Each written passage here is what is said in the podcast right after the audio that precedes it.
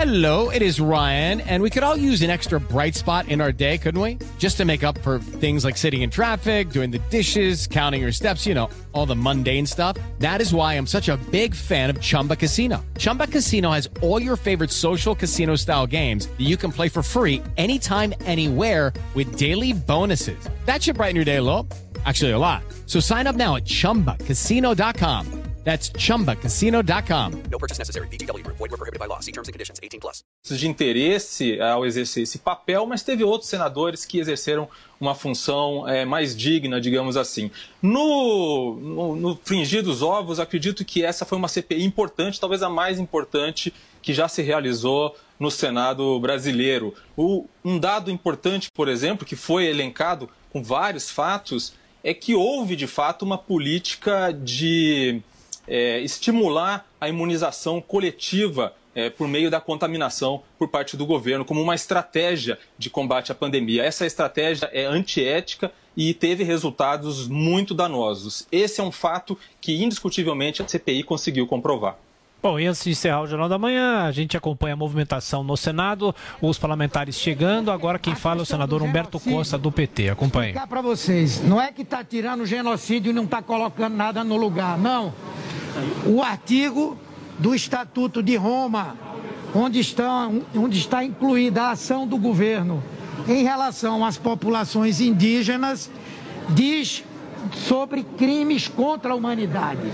Então, o que nós estamos dizendo é que o governo federal cometeu crime. Bom, aí os senadores vão chegando. Esse senador Humberto Costa falando sobre essa polêmica em relação a genocídio, termo que foi retirado do relatório final. A Jovem Pan segue acompanhando. Agora, 10 e 1. Repita. 10 horas e 1 minuto. E termina aqui essa edição do nosso Jornal da Manhã. 20 espectador, mais, mais uma vez, muito obrigado pela sua audiência. Continue com a nossa programação.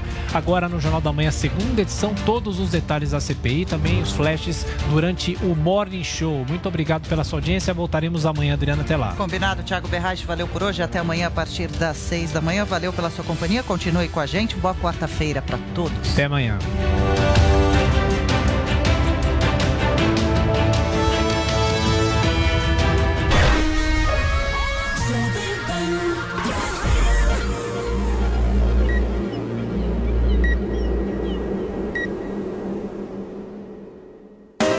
Jovem Pan Morning Show. Oferecimento. Loja 100. A melhor empresa de varejo do Brasil pela quarta vez. Ainda bem que tem Loja 100.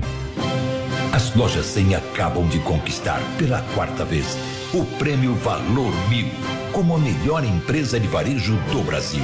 Uma conquista de todos os colaboradores das lojas 100, que só foi possível graças à inestimável confiança de nossos mais de 14 milhões de clientes.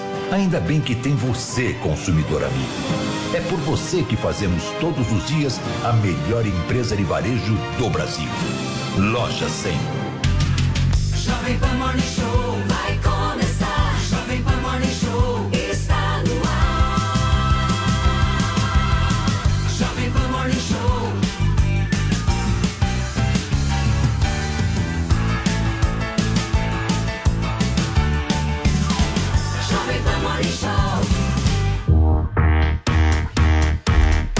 Chega mais, minha excelência, ótimo dia, ótima quarta-feira para você, o nosso ouvinte, nosso espectador aqui da Jovem Pan, a rádio que virou TV. Estamos entrando no ar com a sua revista eletrônica favorita aqui da Jovem Pan. Esse é o nosso Morning Show, você sabe muito bem como é que funciona esse programa matinal aqui da Jovem Pan, algumas confusões, mas Pois no é. final das contas tudo se acerta.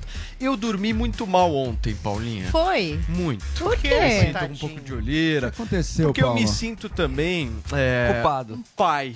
É, tá preocupado. Eu fico preocupado. Eu também E o, fico. o pai, ele sempre apanha de todo mundo, né? É, ele Pois é. sempre acha, por exemplo, que eu defendo o Joel, que eu defendo o Adriles, que eu defendo o Azul. Isso Pois mostra é. que eu tô no caminho certo também. Sim, dá não, dá Tá igual a imprensa, É, quando bate em eu todo não mundo, ah, sei, eu me certo. sinto o irmão mais velho que sempre leva a culpa, né? É. Porque os outros que brigam e aí você acaba levando a Não, culpa. mas calma, filho, vai dar Mas- tudo certo. Vai dar tudo certo. Mas né? a gente já tomou Pois é. algumas medidas aqui. Bom, a primeira providência tomada em relação a ontem, a gente comunicou, eu e o Vini, né? A separação de Joel e Adriles. É. Então eles não sentam mais um ao lado do outro. E eu me sinto um professor, como é que chamava aquele professor, Vini? agora? Tiburcio? Professora Helena. Girafales? Professor aqui, Professora sabe Helena. quando os alunos É. ficam, É, né? exaltado. Paulo, sabe qual é o nome disso? A gente tem que É a turma do Sabe qual é o fundão, nome né? disso? É, Medidas Joãozinho? sanitárias. Sanitárias. Mais, exato. medidas preventivas. É, eu tô te protegendo contra o vírus também, Joelzinho. Também tem esse lado. E Tô tá me e prejudicando. Zoe, faz parte da vida isso. O Joel já pegou muitos perdigotos do Adrilles ao longo desse tempo, agora faz parte Tô até também com dor de você garganta. pegar. É. Paulinha, Tô de castigo. vamos acertar hoje, né? Vamos, com calma, muita tranquilidade, paz serenidade. nesse programa ou não, não sei. Eu tô Vamos triste. começar com uma tag amena. Eu confesso que eu tô triste. Ih, O Adrilho está Eu tô deprê. muito triste, mas é pra um evento ah, exógeno, fora daqui. Drilis, você fica triste e vai no coisa. pânico, meu. Você Não, é não, não, não, um não, presta atenção. Agora eu vou falar. Falso. Ah, eu tô triste Deus. porque eu fui almoçar com o Constantino ontem e paguei 235 reais. Ele nem pra tirar o Ah, tá Ele não te pagou? Ninguém me chamou pra de almoço. Paguei quase 300 reais, eu tô triste. Eu pagaria pra você se eu tivesse ido, mas Dá ninguém me 10 convidou. refeições na Com disso. Mas eu achei que você não paga. tinha Com dinheiro. a gente você pede ajuda, É. né? É Eu- assim eu que achei que o Adrilles- Eu tava com É. vergonha, tive que. Ô. Paulo, Paulo, eu achava que o Adrilles era pobre, não tinha dinheiro pra eu pagar uma gastei meu refeição dessa. Não, ele falou que vai ficar uma semana comendo pastel pra recuperar uma o semana dinheiro. Bem comendo pobre. pastel com garapa. Então Paulinha, calma, Adriles, Conta calma. pra gente, por favor, qual que é a hashtag do programa de Você hoje sabe que tá daquele jeito? é, que a rainha não tem esses problemas que o Adriles tem. Véia rainha cachaceira. Elizabeth. A gente ficou sabendo disso, que ela gosta de tomar um drink, um martini seco antes de dormir. É um dessa senhora com mais de 90 anos, não é? Já pediram pra ela parar, eu não sei se ela vai seguir esse conselho ou não, mas agora uma nova descoberta, uma coisa que ninguém imaginava. Esta mulher tinha o quê? Uma passagem secreta para seu bar favorito em uma de suas residências. Véia pinguça. Pois é. Cachaceira sem vergonha. Olha, o Palácio St. James possui um túnel, um túnel secreto que leva Cola. até o Dux Bar. O Dux Bar é um reduto boêmio, a gente tá vendo imagens de Dux Bar aqui. Fica lá é, num lugar, é, meio bar de um hotel, um hotel muito chique, entendeu? A gente tá tendo imagens aqui do interior deste local. Será que Elizabeth já usou essa passagem? Foi até lá pra tomar o seu martini? Eu não sei, porque a realeza é muito fechada em Só lá seus entra por segredos. uma portinha É, assim. né? Imagina você tá no bar, chega a rainha da parede, assim. Alcoólatra Pois secreta. é. Sai do... Vim aqui tomar um vinho. Meu Deus Mas do céu. isso é, nos fez levantar aqui uma tag. Hashtag passagem secreta. Para onde você gostaria de ter uma passagem secreta? Uma do Morning até esse bar? Ou até a Dice? No caso do Pânico, eu não sei. Você pode escolher a sua hashtag passagem secreta hoje aqui no Morning Show comentando com alegria, com memes, né? Com uma coisa positiva. Lembrando que eu não posso responder por todos os integrantes deste programa. É legal marcar o arroba exato das pessoas que vocês querem respostas, né, gente? Faz essa Esse programa aí. tá muito tucaninho. A hashtag tinha que ser o seguinte: pinga em mim, ou então véia pinguça, uma coisa assim mais forte. entendeu?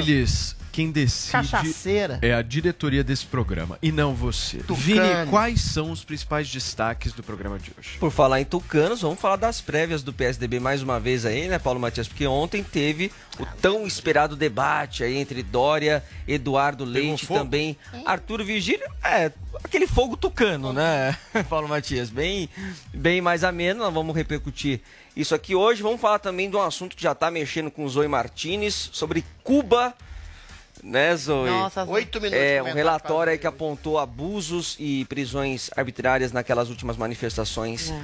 em Cuba. E Paulo Matias, hoje você estará na parede aqui neste Ih, programa, por porque tem uma fofoca rolando, né, entre a entre Erasmo, né, e É. Gabriela Pugliese. Erasmo que tá na que fazenda. tá na fazenda, exato. Mas e, o que que eu tenho a e ver o com Paulo isso? é amigo do Erasmo.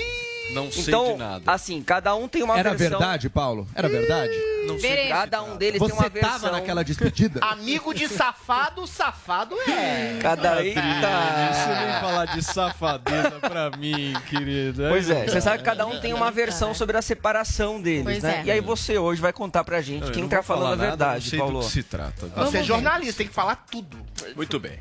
Escuta, vocês três estão bem hoje, tá tudo certo. Joelzinho, Levando tô feliz de te ver aqui. mas tudo bem. Tranquilo, o tempo cura todas as feridas, né? Então a gente 24 segue horas em já frente. Vida segue em frente. É o Wolverine do Morning. Show. Wolverine, é rápido. O Adriles a gente achou que ele tava abalado, 20 minutos depois tava pânico. Adriles é assim, Tava. gente, vocês não viram aqui a Paulinha discutindo Pois com é. o Adriles Eu quase chorei, porque eu, Eu- fui dar um também. conselho e Pô, eu tomei fui ontem, eu fui ontem É. almoçar com o Vini, poxa, a gente preocupado, pensando, falando, poxa vida, mas, né, a- o que a gente Será que gosta vai dar aqui é o clima certo? gostoso, né? Justamente é. por conta disso que o Morning tem, graças a Deus, o sucesso que tem, é devido a esta bancada, pô, as pessoas vão ficar chateadas umas com as outras. Não deu 20 minutos, o Adriles estava no pânico. Sim. Fazendo graça. Falando que eu falei, adotei quer a saber, Zoe meu? como filha. E concorda que com eu tudo que o Joel concordo com o fala. Joel e ele não, só o acuso. Eu falei, quer saber, Acusa meu? de gritar. Ah. Depois Abandonado. dessa, Fiz. Depois lavamos dessa, as mãos. Lavo minhas mãos. Zoe Martinez, tudo certo? Ontem foi agitado o seu final de noite, Opa. né? que foi, querida? É, participei de um podcast, né, Vini? Muito Isso, legal. do com mais um Vini. podcast, foi bem Hoje legal. parece que eu tô de castigo, não sei porquê, porque eu me comportei bem ontem. Conversei Seu depois muro. em off com o Joel. O seu muro de né? Berlim. Deixei o orgulho de lado e ainda tenho que aguentar o Adriles aqui do meu lado. Mas ontem, quem criou a confusão foi a senhora. Pois é, Isso mas eu aí. não imaginava que ia tomar a mas proporção que tomou. É o tá? diabinho que Ela coloca a fagulha. O que ela falou? Diabinho que eu coloca a eu fagulha. vou falar um tá, negócio. Eu fiquei bem chateada com o Adrilhas, porque ele foi lá no pânico querendo jogar a culpa pra cima de mim. Mas eu que. Você, você pegou gás. Eu É comecei, lógico, você mas podia você ter calado foi a o diabinho boca. que colocou a Você fagulha. podia ter calado a boca. Eu não, não Você- consigo. é, então, É mais ah, forte que vai eu. lá, né? Vai tera- na terapia pra ver se Aliás, esse boca, podcast é maravilhoso. 80% falando Mas da minha vida dizer só uma coisa. Eles perguntaram. Depois do programa, eu e a Zoe conversamos. É, na hora. E a Zoe pediu desculpas. Inclusive. Adriles você chegou a conversar? Não, não teve uma grande conversa. Mas enfim, Mas hoje eu beijei ele. foi Daqui a legal. pouco a gente vai promover essa Tá conversa. bom. Adriles, você só não veio de meia branca hoje pra me agradar, né? É, não, porque a Legal. calça K, que eu amo ela, então eu quero colocar foto, ênfase nela. Andressinha, nós temos uma foto, então já chegaram os primeiros memes. Por favor, primeiro exibe pra gente. Vejam só a mãe. Mãe Paula Não. e seus dois bebês. tá Essa foto é nessa falsa. foto, Paulinha não é mamãe. minha mãe, é só de Zoe. Adriles o João não é seu filho? Ele, você é adotado. Adriles. Joel, Eu tô fora, né? Eu não, Ele não é. Eu sou Ele órfão. não necessita desse tipo de serviço. Eu sou da órfão do. Paulinha, mas ele é adotado, né, o Adriles? Nossa, adotado. Nossa, é gente, bacana, que aquele- perversa essa filha que eu tenho. Não, vocês são filhos, eu tô aqui tentando Eu A acolher. não. gente, somos irmãos? Só que a Zoe Irmão. escuta Preferido. o Adriles, né? É, o Adriles tem dificuldade. Irmão adora dizer Eu que o outro é adotado, né? É, Cruel é um isso, clássico, né? é um É, clássico. Minha mãe falou, Joel Turma. é ponderado, você não. Drilinho, vamos começar então o nosso programa nesta quarta-feira ao vivo aqui na Jovem Pan, porque o apoio ao presidente Jair Bolsonaro em 2018 esteve, sabe onde? No centro do debate das prévias do PSDB para as eleições do ano que vem. O Marcelo Matos é quem traz os destaques pra gente. Debate no PSDB opõe Dória e Leite com críticas de Virgílio aos excessos na disputa interna pela vaga à presidência da República. Jair Bolsonaro foi o protagonista natural.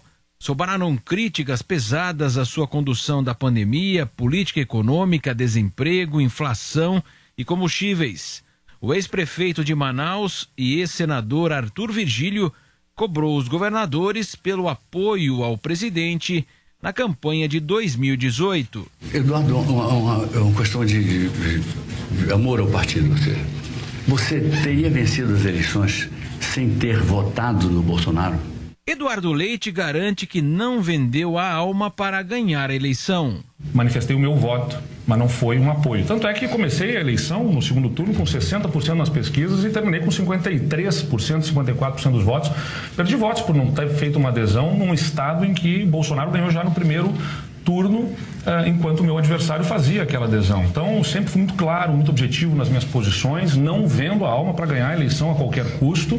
A campanha de João Dória no segundo turno criou o Bolso Dória, mas agora o governador faz autocrítica. Em relação ao presidente Bolsonaro, eu errei, como o Eduardo errou, como outras pessoas erraram. Aliás, 65% da população brasileira cometeu esse erro, esse equívoco. Eu não tenho compromisso com o erro. Ah, não erro duas vezes. Ah, e a nossa posição é uma posição claramente em defesa da democracia, em defesa das liberdades e em defesa também do direito da população de discordar. Quando os partidos precisam fazer prévias, eles defendem que a disputa irá revigorar a legenda, permitir a participação dos filiados, as suas correntes. Mas na prática, muitas vezes, essa primeira disputa interna fragiliza propriamente a futura candidatura. Como contar com o apoio do grupo de fato que perdeu? São vários os exemplos de maior divisão e muito menos união, como todos acabam propalando. De qualquer forma, no PSDB, nos últimos dias o clima esquentou, dando provas aí de que o partido poderá sair unido dessa disputa apenas no discurso. Mais à vontade no debate, Arthur Virgílio chamou a atenção dos adversários tucanos. Porque as prévias têm que ter o limite. Ou seja, Hillary atacava Obama, Obama atacava Hillary. Até o limite de não ficarem impedidos um e outro de se unirem para conseguir a vitória democrata naquela eleição memorável. Então eu tenho a impressão que isso exclui as picuinhas. Eu tenho visto picuinhas, eu tenho percebido picuinhas. Os apoiadores de João Dória já questionaram as regras das prévias e agora o aplicativo será usado pelos tucanos para a votação interna. Mas o governador de São Paulo descarta apoio ao retorno do voto impresso na disputa no PSDB. Eu sou contra o voto impresso, sou a favor do voto eletrônico. Aliás, repito, eh, os oito deputados federais por São Paulo votaram contra eh, o voto impresso e se posicionaram em defesa da democracia e, portanto, da urna eletrônica. Eduardo Leite ainda reforçou que não basta ser gestor privado na política. Composição política se faz em qualquer lugar do mundo e se faz fazendo política e não gestão simplesmente. É importante fazer gestão com inspiração no setor privado, mas nada substitui a política e a capacidade que se tem que fazer de articular para formar convergência e aprovar as reformas mais importantes. Os governadores de São Paulo, João Dória, do Rio Grande do Sul, Eduardo Leite e o ex-senador Arthur Virgílio participaram do debate promovido pelos jornais O Globo e Valor Econômico. Dória chegou a comunicar que não participaria, mas diante da repercussão negativa, recuou. O primeiro turno das prévias do PSDB está marcado para o dia 21 de novembro. Muito bem, tá aí a reportagem do nosso Marcelo Matos, grande jornalista aqui da nossa Jovem Pan. Gente, eu não sei se vocês repararam, a gente até tava conversando sobre isso, mas o Dória ele começa o debate sem terno, tava com a manga justamente dobrada, e depois ele coloca o terno. Isso significa o quê? Não sei, mas, mas me, me pareceu um pouco... Eu tenho uma hipótese. Eu tenho uma hipótese. É, ele quis chegar como uma imagem mais de trabalhador, despojado, pronto para botar mãos à obra. Viu que o clima era mais sério, ali um pouco mais formal, ele botou o paletó ali em cima. É, ou talvez o branco com branco não tenha ficado Mas dado tava com aquele uma cara de contraste, debilitado né, também, Ou tava né? frio, né? Ou tava frio. Ou era frio. Que pode acontecer, já que tá frio em São É, Paulo. uma mesmo. Mas o pessoal da política, eles se preocupam com o que a roupa vai dizer, né? assim, Mas a o que roupa que, diz tudo. O que, que a roupa vai É, a roupa é comunicar, né? Vai tá, a camisa com a manga arregaçada, quer dizer, eu sou mãos à obra, eu sou Não, trabalhador. e o Dória tem essa característica de ser engomadinho, Muito, né? É claro. um ponto de crítica até pra muitos, Sim, né? Uma não coisa mais assim, adapta às circunstâncias de acordo com a projeção de voto Então, mas ele, ele ele É. começou aí. com a camisa e foi pro terno. Deu um passo seja- atrás, porque ali talvez a percepção foi Enfim. de destoar, não sei. Zoe Martinez, eu quero saber de você, meu amor. Pensa o seguinte: você tá num mundo em que você tem que escolher entre Dória Olha e só, Leite. Qual dos dois, Você é cruel, hein? na sua opinião, é o melhor? Eu não vou imaginar isso porque não é isso que vai acontecer, tá?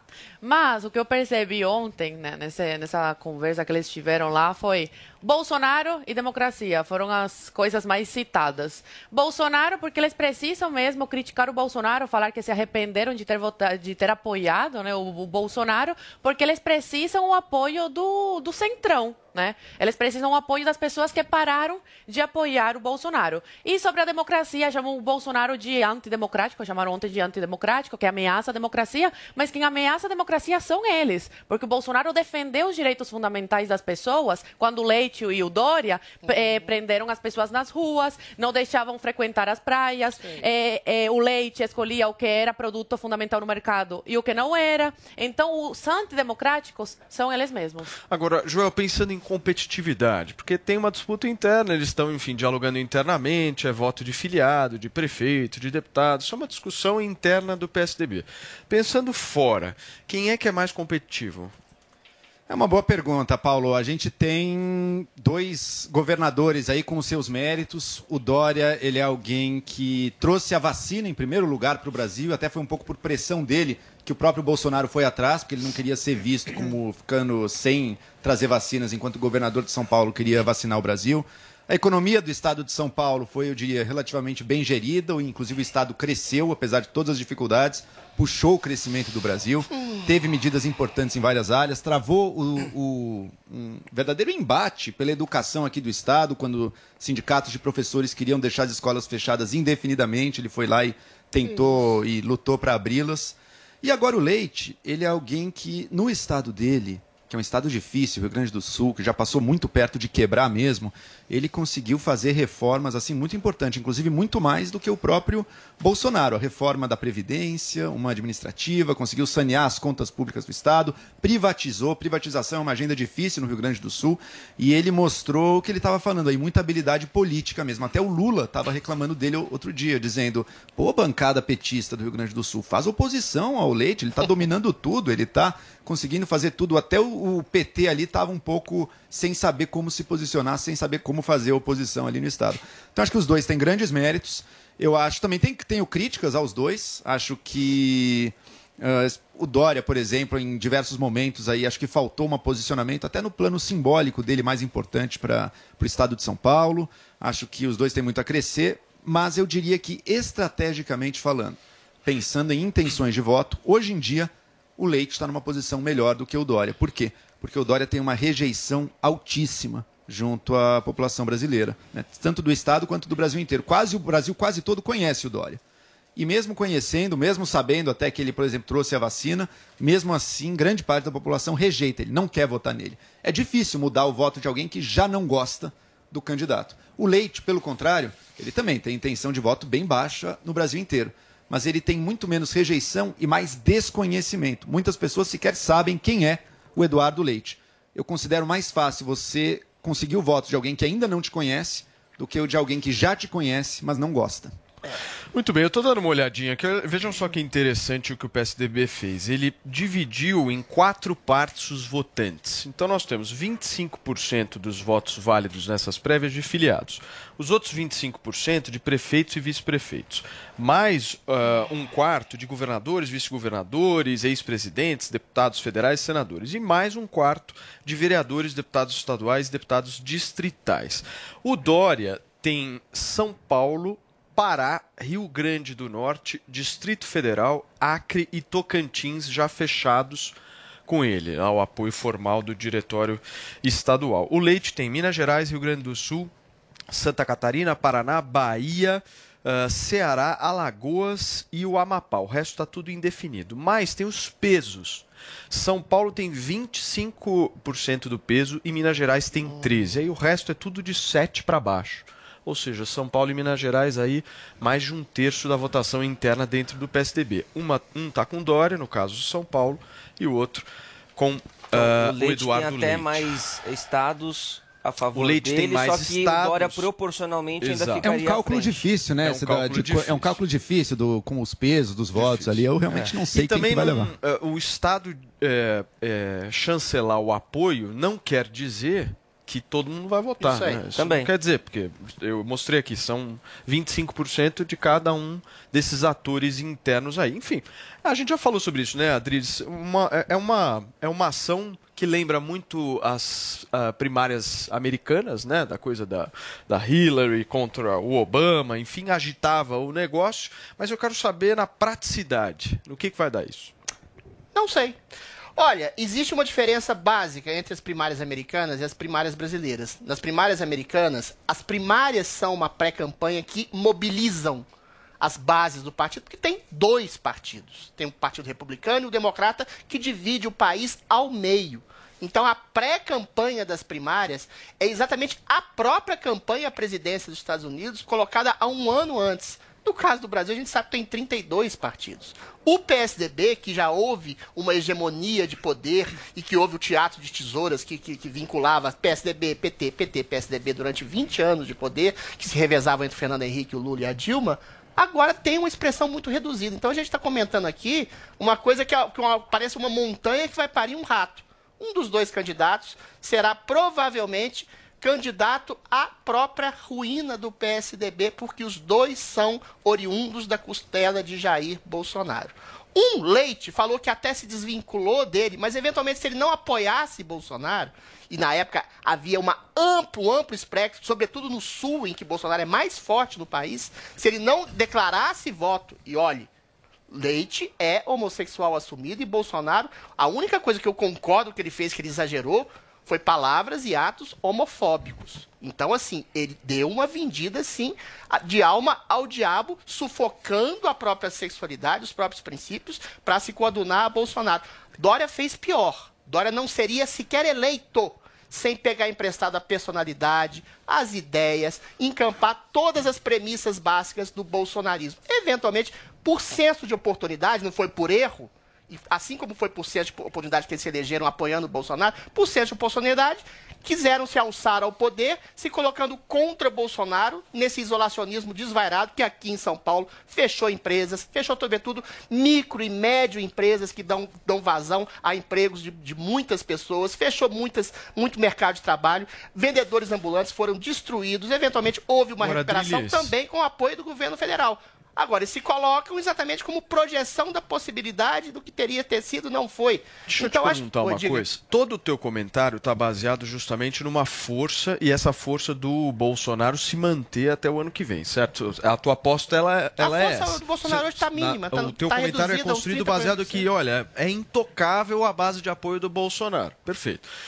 Mas você não acha que a situação econômica vai intervir diretamente Não nisso? tenha dúvida. E nós não estamos caminhando para um lugar um pouco ruim nessa história? Porque, veja, nós estamos aqui no Brasil hoje, hoje é quarta-feira. Nós estamos aqui discutindo teto de gastos, rompimento do teto de gastos, para vir a, a promoção de um programa social, mercado financeiro respondendo muito mal a isso, inflação tentando ser combatida justamente furando o teto de gastos. Ou seja, da onde vem essa certeza sua que o apoio do O Bolsonaro apoio do é Bolsonaro, a intocável? base do apoio do Bolsonaro vem diretamente ao encontro do que você está dizendo. A gente está numa crise econômica hoje no Brasil, oriunda desse isolacionismo, desses dois personagens que simbolizam tão bem esse fechamento de comércio. Um até proibiu até produtos de comércio e a inflação é oriunda dessa crise de desabastecimento, não só no Brasil, como no mundo. E mesmo assim, com essa crise econômica provocada em 99% pelo isolacionismo, a base de apoio do Bolsonaro ainda segue firme, com seus 30%, 40%,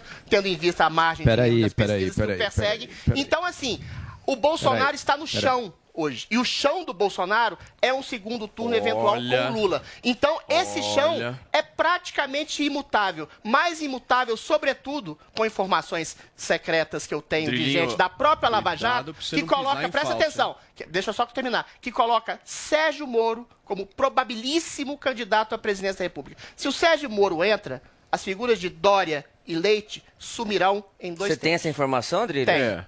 Da Lava É Jato fonte- ainda? É fonte segura? Procuradores da Homem ou mulher? Homem ou mulher? Não para, hein? Não, direi. Guarudo, para que É esse só senhor- entrar no Instagram dele que você já vai que é vai rolar. absurdo. É rápido. Faz comentários na Jovem vai Pan ser ou não faz? Talvez já fez. Fala, Joel. você Talvez já fez. Eu queria falar o seguinte: ah, na questão da, da gestão que cada um deles fez da economia do seu estado, quer dizer. Eu, eu vejo que muito da oposição a eles, da rejeição, são por medidas que tiveram de isolamento social. E você pode discordar de uma ou outra, não tenho dúvida. Foi meio ridículo o Leite tentar fazer a lista dos produtos que pode ou não pode, acabou se perdendo ali agora. No início, por exemplo, ele foi um dos primeiros que criou as bandas de segurança, de abertura ou fechamento da economia. O que fez todo sentido ali. São Paulo também utilizou isso. Né? Os dois estados aí, estou comparando. O que, que vem a ser isso? Não Se sei. o- depende do nível de contágio do município, você vai ter não mais ou menos assim, medidas. É óbvio, é importantíssimo fazer isso. Agora, fazer. é Fechou porque tudo. vocês defendem que não Fechou faça nada. Não. Mas daí nem o Zema. Não, o falei, Zema, que é o mais. O Zema, que é o que Não, menos Joel, queria São Paulo fazer. fechou tudo antes de ter O Zema, praticamente um caso. o Zema, que é o que menos queria fazer, até o Zema lembram fazendo. Ano O que vem as pessoas nem lembram disso. Não, isso vai gente. ser. Não, a CPI tá lembrando todo dia. Deixa, eu dar três exemplos. O. Deixa eu dar três exemplos. Se a pessoa tiver desempregada no ano que exemplos? vem, ela nem vai lembrar se fechou ou não. Vai faltar dinheiro no bolso. Eu vou, eu vou finalizar, eu vou finalizar, eu vou finalizar em três, três breves exemplos de lugares que não queriam fazer rigorosamente nada e fizeram. Milão na Itália foi o primeiro epicentro, Ah, não, não, queria fazer nada. Inglaterra também tentou não fazer nada, teve pico A Suécia não fez nada e tá melhor que A os Suécia três. foi pior que todos Tá os que os vizinhos. E aqui no Brasil, Tá sabe quem fez isso? Aqui no Brasil, o estado de Minas Gerais, o Romeu Zema, que é um ultraliberal econômico, ele no começo não queria fazer E nada. não fez. Mas a coisa subiu. Ele mesmo Mas subiu no final, por variantes. Ele teve que Subiu botar no final por restrições. variantes. Mas ele botou São. Paulo fechou Ele admitiu. totalmente, Você ficou meses sem praticamente aqui. um caso de criticou ele morte, aqui. Joel. E foi tirando as restrições. O índice de mortes agora, era agora, só finalizando, só finalizando. ao ok, é ok, hoje. não vou discutir de novo, mas só finalizando, só finalizando. Se a crise brasileira fosse apenas o reflexo de uma crise mundial, o Brasil estaria na média do mundo. O desempenho brasileiro, economicamente, de inflação, de cre... projeção Não, é de melhor. crescimento, tá não, não, pior. não, não, não, senhor. Tá pior o crescimento do que o do do econômico mundo. é maior do que Tá toda a União pior, Europeia. Tá, com... tá, tá enganado, é pior do que Não, todos os emergentes Não, é verdade, você fez isso.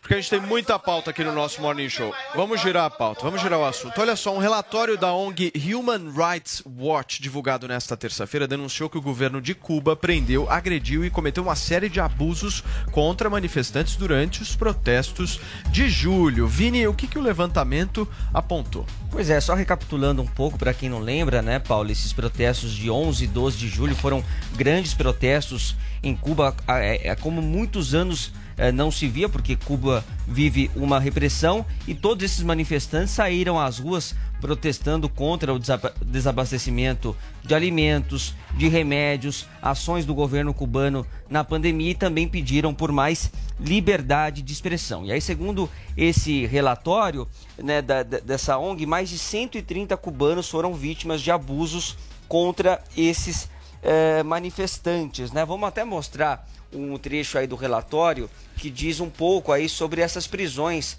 arbitrárias que aconteceram e eles dizem o seguinte, ó, manifestantes pacíficos e outros críticos foram sistematicamente detidos, mantidos incomunicáveis, submetidos a abusos em condições carcerárias terríveis e julgados em processos que são verdadeiras farsas. E você sabe, Paulo, que está programado também para o próximo dia 15 de novembro, acho que a Zoe até pode falar melhor sobre isso, uma outra manifestação é, que, o que o governo já está dizendo que não vai permitir esse outro protesto, mas os manifestantes estão afirmando que vão sair às ruas mesmo assim. Zoe, eu não posso deixar de não começar esse assunto por você, porque você vivenciou isso na pele. Sim, nossa, eu tô até nervosa e agradeço o Vini que colocou isso na pauta.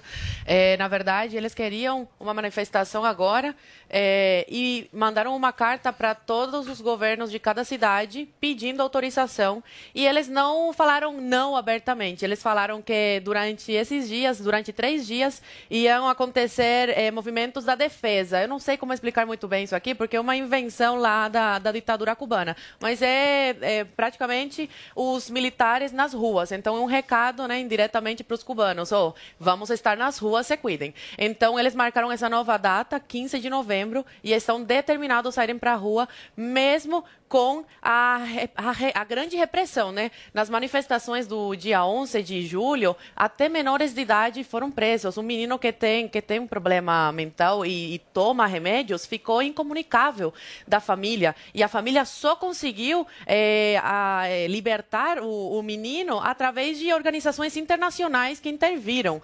Ou- outra menina menor de idade foi levada para uma delegacia e foi obrigada a tirar a roupa na frente dos policiais, fazer, agachamento eh, nua para ver se não tinha nada nas partes íntimas, tá? Então, assim, a gente vê como a- as pessoas em Cuba, pelo simples fato de querer se manifestar, de querer liberdade, são presas arbitrariamente e condenadas sem o devido processo legal, porque vários cubanos foram condenados sem ter um juízo. Eh, Lá em Cuba não tem uma constituição, tem uma constituição, mas eh, as leis sempre são favoráveis à ditadura. Eles tiram e criam leis segundo a conveniência deles. Outras pessoas ainda estão desaparecidas e outras foram eh, liberadas, mas sofreram eh, pressão psicológica e foram submetidas, sub- submetidas a várias coisas para ficarem com medo mesmo e não saírem às ruas. E o que mais me assusta é ver como o Papa Francisco ou a ONU não faz nada e nenhum país do mundo intervém. Por quê? Porque não interessa. Cuba não é interessante para eles. Então deixam os cubanos morrerem e ninguém comenta sobre isso. Por isso que eu fico tão feliz de, de poder falar aqui sobre isso. Não, aqui eu você sou a vai poder voz falar do, sobre do isso, meu querido. povo aqui. Com certeza. Agora, Adriles, eu, eu fico pensando, né? Porque em julho desse ano, o PT, eu me lembro bem disso, em julho desse ano o PT fez um comunicado de apoio ao governo de Cuba. E aí, e aí, ao mesmo tempo, o próprio PT, enfim, os partidos eh, de extrema esquerda vão lá e denunciam que nós vivemos uma ditadura aí. no Brasil. Como é que é isso, né? Qual que é a coerência de um comentário em relação a isso, se você tá achando que Cuba a coisa tá tudo bem e no Brasil tá uma catástrofe? É globalismo, meu filho. É a teoria da conspiração que é a teoria da realidade. Existe uma hegemonia de uma narrativa tendenciosa que é praticamente ditadora de progressismo no mundo, que sufoca, por exemplo, isso que a gente está vendo dessas denúncias do Human Rights Watch em relação a abusos em Cuba, que acontecem não é agora. Acontecem desde 1959, quando Che Guevara fuzilava até homossexuais, dissidentes, perseguia, prendia, torturava, batia, estuprava naquilo que eles chamavam de pequenos burgueses. E Cuba sempre teve esse charme de, de, de enfant terrible da história do comunismo, né? Que era sustentada pela União Soviética e quando deixou de ser sustentada pela União Soviética, que ruiu, que era o império do mal, assim denominado pelo Ronald Reagan, pelas atrocidades que também cometeu, aí piorou. Juntou tortura, perseguição política, cri- é, é, prisão política e miséria e fome. E isso ninguém faz rigorosamente nada. Aí, o grande vilão da história nesse momento é o Bolsonaro, que está transformando a Amazônia em savana, que está perseguindo gays, mulheres, negros. Esse tipo de narrativa falaciosa, de fake news terrível, é reverberada no mundo inteiro. E aí, quando alguém preso pela, pela própria realidade, que não pode deixar de olhar, como a ONU, que vê as atrocidades na Venezuela, que daqui a pouco vai começar a ver as atrocidades na Argentina, na Bolívia. Aí, quando os fatos falam e berram, a ponto de não serem sufocados mais, o que, que a ONU, o que, que o Papa Francisco faz? Olha, existem abusos. Ninguém faz nada, ninguém toma Nossa, nenhuma você providência. acompanha Human Rights Watch? Enquanto, enquanto em algum momento alguém não chegar e dizer como Winston Churchill, o maior herói da história do século XX, falar para conquistar a paz é preciso ter a guerra e tirar esses ditadores a tapa da Venezuela, de Cuba. Enquanto não houver isso, não haverá paz e vai haver partidos diabólicos, demoníacos, como o PT, tecendo loas a esse tipo de ditadura. Só um minuto, Joel. Fala, Paulinha. Rapidinho, essa questão de estabelecer uma guerra para tirar os, dita- os ditadores. A gente teve certo. o, car- o caso ali no Afeganistão, por exemplo. Peraí, gente. Estados Unidos entrou lá, tivemos os atentados, né? Mais razões do que isso para entrar num combate, Onde, né? onde? No Afeganistão. No Afeganistão. Ah, tá, tá. Aí Vamos- vamos entraram, partes, tiraram, houve negociação, houve essa retirada desastrosa ali nos Estados Unidos. Quer dizer, a Tem princípio. Não, eu tô só questionando aqui, Adriles. Beleza. Parece simples, de fato. Ah, Não, temos não um é ditador, a população tá lá. Alguém tem que fazer alguma coisa. É. É, os Estados Unidos, que é a liderança mundial. E aí, é tão simples Não assim? é tão Que- simples, Calma, mas- mas menos simples é Eu não deixar as coisas ficarem como não elas é. estão. Se nem o Trump quis fazer, você acha que tem? deixar, peraí, eu quero que vocês desenvolvam um pouco. Adrilis, só um minuto. Peraí, peraí, peraí. Deveria ter um acordo mundial nesse Peraí, momento, peraí, Paulinha não concluiu ainda. falando Peraí, peraí. se é que é simples. Escuta, gente. Então tá, então contem aí. Já tem pessoas lá pra assumir. Eu queria que as oi trouxesse mais. Tô dizendo que não seja, não é que não seja complexo. elas, Gente, mas é tô muito falando, menos, não é é Ninguém muito vai entender menos, nada se e muito menos falando. complexo. Posso falar também? Deixar as país- as pessoas sendo torturadas nesse país. Eu não acho que são tem duas que deixar, coisas. Adriles. Deixa eu Eu tô questionando Vamos por vocês estenderem Isso, acho esse boa- assunto. acho uma boa questão. Deixa eu Meu passar a Deus. bola pro Joel. São duas coisas diferentes. A Isso. primeira é como se combate a isso. Que é o que a Paulinha está trazendo aqui, como é que a gente faz? Então Não é vai lá, promove paz. uma guerra, não promove Tá bom, uma guerra, que tira a essa é uma discussão. E daí? Certo? Essa é uma discussão. O outro ponto é a postura da esquerda no Brasil Isso. de ah, não criticar esse regime, né, Exatamente. João? Porque no Fazer caso... Posicionar contra. um minuto. O PT... Deixa eu falar. Financiar, um né? O. PT financiar. O PT, o PSOL e o PCdoB, nesse caso de julho de 2021, se manifestaram favoravelmente Pois é. a, a, E o Lula a é favorito ditadura. É um tabu para a esquerda, é isso? Vamos, vamos botar os pontos com clareza aqui, parte a parte. Primeiro ponto: Cuba é uma ditadura que já matou dezenas de milhares de pessoas, é uma ditadura indefensável. Se a nossa ditadura foi brutal, a gente matou, sei lá, próximos de mil, não estou contando indígenas, mas pessoas eh, brasileiros próximo de mil. Cuba matou 10 vezes isso numa ilha que é 10 vezes, sei lá quantas vezes menor que o Brasil, 100 vezes menor que o Brasil. Então, para você ter um nível da brutalidade daquela ditadura. Sabendo disso, é um ponto mínimo de decência e clareza moral que qualquer pessoa que defende aquele modelo e defende aquele regime não tem o mínimo de decência possível para a gente ter a mínima confiança na política interna aqui dentro, porque defende o indefensável absoluto. Esse é o primeiro ponto. A esquerda brasileira, não vou dizer que toda, mas boa parte dela, inclusive o PT, defende exatamente isso. E as melhores vozes, aquelas que são contra isso, acabam indo para partidos mais razoáveis, mais moderados e mais democráticos, porque não podem concordar com uma coisa dessas. É o objetivo evidente que acabe a ditadura em Cuba. Como fazer isso? Não é tão simples assim. Houve um momento que Cuba teve uma esperança, que foi a morte do Fidel Castro. Ali acenou-se para uma possível abertura, mas o regime logo fechou de novo, voltou a reprimir completamente. Agora, por que, que os Estados Unidos não intervêm? Se o Departamento de Estado americano tivesse. Quer dizer, Não tivesse qualquer interesse ONU, disso. não tem E da ONU, ONU, Estados Unidos nenhuma invadiu o Iraque sem ONU. Estados Unidos invadiu o Iraque sem apoio da ONU. Estados Ah, Unidos. mas toda a comunidade Estados Unidos tirou. contra, Va- vamos lá pro Ele ponto. só não quer, é toda a não comuni- interessa Posso a terminar, Zoe, por Pode. favor? Toda a comunidade internacional foi contra a invasão do Iraque. Estados Unidos derru- eh, tirou o ditador da Líbia sem comunidade internacional Não é a também. comunidade internacional, é isso que eu tô Mas ele poderia fazer sozinho. Sabe por que ele não quer? Porque, primeiro, ele sabe que vai dar problema lá na frente. Olha a Líbia como está agora, olha o Afeganistão como está pessoas agora, olha o Iraque como presas, está agora. Pelo amor de Deus, já tem problema. A- Adriles, todas as ditaduras. Você quer tirar todas as ditaduras do mundo? Posso Na terminar? segunda- Posso terminar? Na Segunda Posso Guerra Mundial, terminar? você tirou Adolf Posso Hitler. terminar? Você lembra Porque disso? ele era um risco aos outros países. Ah, Arábia Saudita não é- país pode deixar as pessoas Arábia morrerem. Saudita não é uma É ditadura isso. tão ruim quanto Cuba? Os próprios cidadãos do Arábia- país podem morrer. Arábia Saudita, Joel, Arábia Saudita. Deus, que Ouve o que eu tô falando, rapaz. Vocês não sabem ouvir. Arábia Saudita não é uma ditadura tão ruim quanto Cuba? Até pior. Por que, que não tiram? Tem que ter Você é a favor de invadir a Arábia Tem que Saudita? ter uma Você é a favor de na comunidade Peraí, internacional peraí, para posso tirar terminar? ditador. Posso terminar? Não pode ser tolerante Isso, ditadura. isso. Esse é o ponto. A questão é o meio. o ponto. A questão é o caminho. É a força, é a porrada. O seu caminho, de- Tiraram o seu caminho gera o Afeganistão. porrada. Porque ele era um risco para os outros, você não percebeu isso. Mas não pode ser Você risco próprio percebeu país, isso. pode. Isso, Olha, isso o em geral. argumento é Olha todas as ditaduras Seu que estão risco aí. matar Olha o as seu pessoas do argumento. próprio país tá terminar? Tá tranquilo. bom, posso terminar? Dos outros não Posso pode. terminar? Dos países Posso terminar? Turma, Posso terminar? Nós vamos seguindo aqui. Porque assim, gritou, a gente tem que seguir em frente, né, Paulinha? Um susto, veio a pra gente gente. vai seguindo em frente, a gente vai seguindo em frente. Deixa eu só falar uma coisa, deixa eu só falar uma coisa pra vocês, Joel Pinheiro da Fonseca e Adrilles. Jorge. Eu estou aqui pedindo a paciência e principalmente a compreensão de vocês. Em seguida, nós vamos voltar a discutir isso. Nós em seguida vamos voltar a discutir isso. Turma, deixa eu falar uma coisa pra vocês. O estresse da queda. Paulinha? Tá muito estresse. estresse. Estresse é uma coisa que faz, além de rugas aparecerem, também Cabelo, cabelo. cair. o cabelo cai. É ou não é?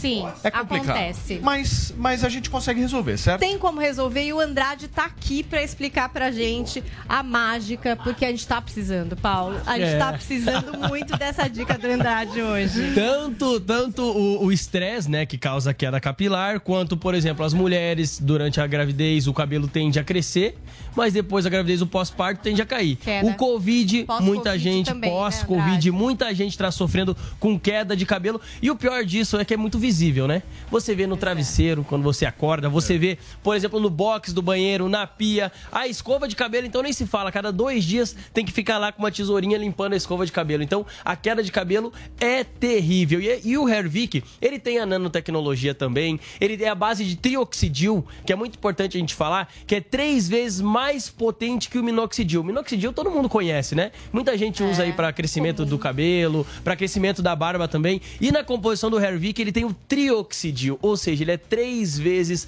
mais potente, ele cresce o cabelo três vezes mais. Então dá volume também ao nosso cabelo, faz crescer cabelo novamente. Inclusive a gente tem uma foto de antes e depois que é impressionante, viu, Paulo? É muito bacana o resultado que mostrar traz. aí, Dá pra mostrar Vamos sim, mostrar. claro. Coloca a imagem pra gente lá do antes e depois. Esse antes, de, esse antes e depois que você tá falando é justamente a pessoa que foi lá. que foi lá, usou, pro- usou o Olha aí, Hervik. É, exatamente. Esse daí é, é- ela tinha usado o, o, o Hervik e tava sofrendo com muita queda de cabelo, né? Entendi. E aí ela passou o Hervik e ela se diz, é, se deslumbra, né? Com o antes e depois dela, que o cabelo dela parou de cair. Pode ver também que é uma senhora de idade também, né? É muito bacana a gente ver é, que o resultado que teve com ela, a autoestima dela foi muito bacana também. Então eu falo pro pessoal de casa assim, ó, quem tá sofrendo com queda de cabelo, você que acha que vai ficar calvo, tem tempo de resolver esse problema com o Hervik, com esse tônico capilar que é poderosíssimo. A gente nem chama de tônico capilar, sabia? A gente chama de bioestimulante, é, bioestimulante capilar e nanoestimulante capilar. Por quê? Porque o poder que ele tem de fazer crescer o cabelo, de fortalecer o cabelo, de evitar a queda. Por exemplo, quem tá sofrendo de queda, em sete dias você já vê o resultado de parar. Lembra aquele depoimento do menino Lembro, que tinha lógico, alopecia? né? Sim. Então, a mãe dele, em seis meses que ela fez o tratamento, completou total o cabelo dele. E ela mesma fala no depoimento que em sete dias o cabelo dele parou de cair, porque até bullying no colégio ele já estava sofrendo. Então, todo mundo que usa fica muito gratificado Muito por isso. legal, Andrade. E aí é o seguinte, eu quero saber o valor, preço, parcelamento, como é que dá pra A gente facilita, claro. é. Porque, por exemplo, assim, ó, tanto homens quanto mulheres, a gente sabe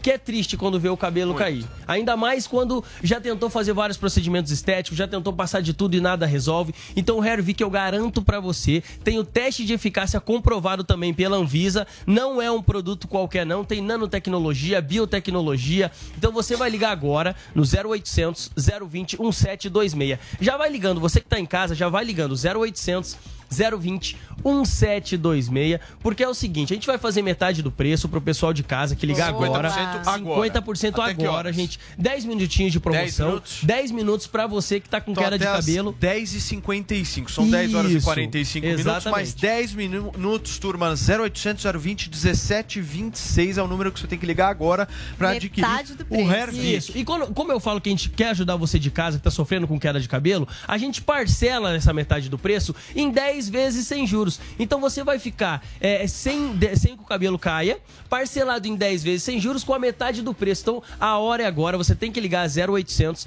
020 1726. Não fica adiando não, porque depois que cai tudo o cabelo demora mais pra recuperar, né, Paulo? Com certeza. Eu sofro com isso. É E eu vou complicado. começar a passar Hervik. Eu tô usando Hervik, é bem É? gostoso pro cabelo. E o Andrade me falou Aham. que também pra barba. É, então, homens que têm exatamente. falha na barba, que querem, né, ficar com aquela barba É mais muito cheia, importante. diz que é porque muito tem bom. gente também que tem alopecia na barba, sabia? Que cai ali, fica uma falha só, uma falha aqui, outra ali. E o homem, ele quer ter a barba completa, a barba cheia, ele sem O- falha. Então você de casa, que é homem também, que quer tirar as falhas da barba, o Hervik também serve, viu, Paulo? Você falou de desconto, você falou de parcelamento, mas você Isso. esqueceu do brinde. Do brinde? Lógico. Então, ó, por falar em Eu brinde, quero saber Paulo, o que, que a gente vai ter de brinde. Ó, Já o Relax um, belo- Max. um belíssimo Relax Por que, Max que eu aqui. trouxe o Relax Max hoje? Porque ontem o pessoal ligou. Eu, a gente fala, é nos próximos 10 minutos, próxima meia hora a promoção. Ficaram sem brinde ontem e teve gente que ligou e que queria o Relax Max. Eu quero o Relax Max, eu quero o Relax Max. Só que infelizmente já tinha passado da hora. Então você que não ligou ontem, pega o telefone agora, liga 0800 020 1726 para dar adeus à queda de cabelo Hair Vic, parcelado em 10 vezes sem juros a metade do preço. E de brinde o Relax Max para você de casa, passar ali quando tá com dor muscular, para você que tem rachadura nos pés, dor nas juntas, articulações, ele é muito bom para isso e também com nanotecnologia. Então o Relax Max hoje, nos próximos 10 minutos, de presente para você. E lembrando, entrega grátis, viu, Paulo? 0800 020 1726 é o número que Isso você vai mesmo. ligar agora para adquirir o Hervik e solucionar o seu problema capilar. O certo, Relax Paulinha? Max é uma delícia, final do E dia. vai ganhar Um número interessante também que eu tava vendo, que 90% das mulheres sofrem com queda de cabelo. Toda mulher às Não vezes é um vê o cabelo caído ali. masculino. Não é só um assunto masculino, também não é só um assunto feminino. Porque Falou, o homem Andrade. fica calvo, né, Paulo? Obrigado, irmãozinho. Eu que agradeço, Valeu viu? mesmo pela sua atenção, turma. 0800 020 1726, agora são 10 horas e 47 minutos. A verdade pode doer. E ela virá na sua cara. Bolsonaro, meu marido, ele só escuta o Ney Mato Grosso. Isso não é coisa do passado? Não, isso é coisa de passivo! Mitadas do Bolsonaro. Manda sua pergunta. Eu vim da Bahia, vim direto da Bahia pra cá. E muita gente lá queria te conhecer. E você não sabe quem perguntou por você. Quem? Noé. Que não é? Noé da sua conta. Baixe agora na App Store no Google Play, no celular ou tablet. Panflix, a TV da Jovem Pan de graça na internet. Sabia que para andar com uma supermoto por aí, você não precisa comprar uma? Isso não existe, Botini. Existe sim, basta você ganhar uma supermoto. É o Pancadão de Prêmios que voltou, agora sorteando várias motos Himalayan. Demais, hein? E como eu concorro, Botini? É só acessar o site e participar. Imagina só você desfilando com a sua Himalayan novinha aí na sua cidade. Aqui é a Isa e eu tenho um recado para todas as mulheres. A gente luta todo dia para conquistar nosso lugar. A TIM acredita na gente, mas sabe que para chegar lá precisamos de ações concretas. Por isso, a TIM se uniu ao app Mulheres Positivas e convidou outras grandes empresas para oferecer cursos e vagas para todas nós. E quem é TIM tem acesso gratuito e sem descontar da internet. Baixe o app hoje mesmo. TIM, imagine as possibilidades.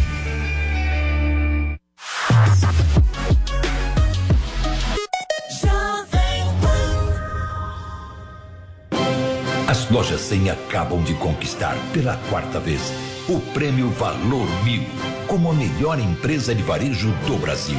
Uma conquista de todos os colaboradores das lojas 100, que só foi possível graças à inestimável confiança de nossos mais de 14 milhões de clientes.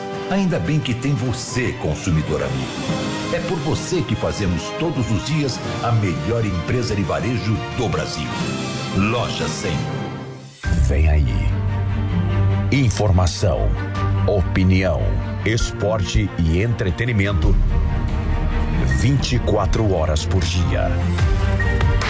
Jovem Pan News, a TV mais esperada do Brasil. Dia 27 de outubro, na sua TV por assinatura.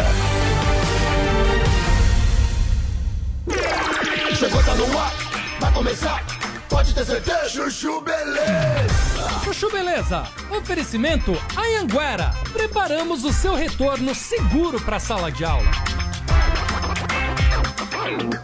Agora você está muito mais perto de realizar seus sonhos. As aulas presenciais voltaram na Anhanguera, com todos os protocolos de higiene para garantir a segurança dos nossos alunos. Escolha seu curso e venha estudar de um jeito inovador, com bolsa de estudo de até 60%. Consulte condições e ainda conte com o canal Conecta, portal que te liga ao mercado de trabalho. Não perca essa oportunidade. Inscreva-se já em anhanguera.com para você poder.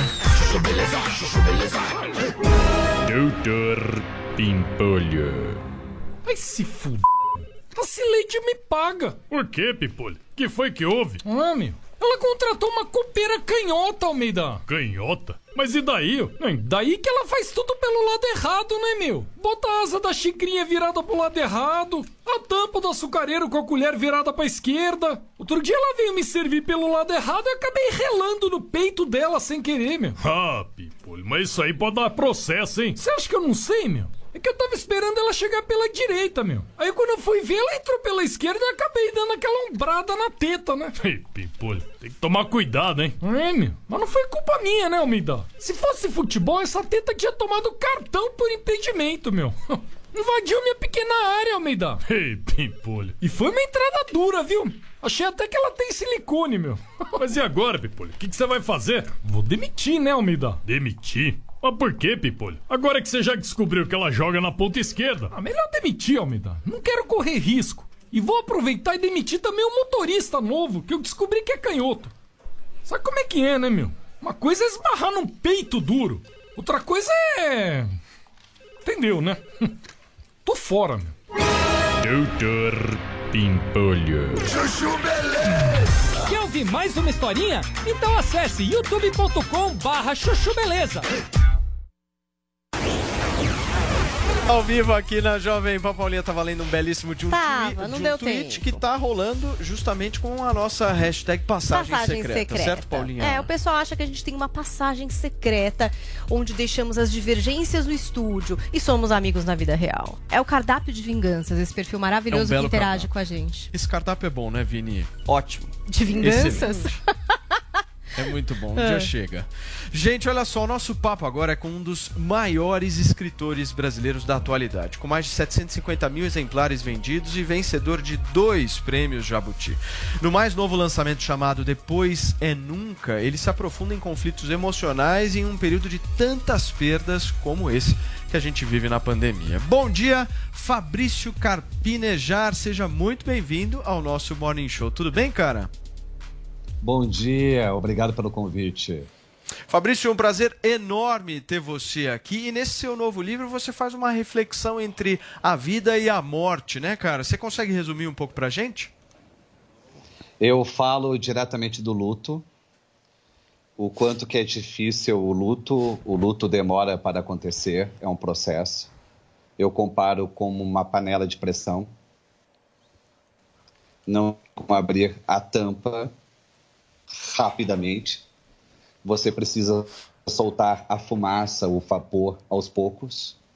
No luto vai ter muita raiva, desilusão, vontade de estar no lugar do outro, porque não fui eu.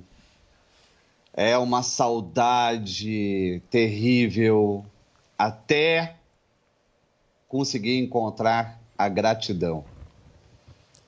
Mas demora, o luto não tem como ser atalhado, não tem como ser abreviado, leva realmente tempo e é toda uma adaptação com uma ausência. Mas só que você que é o ausente, não quem morreu.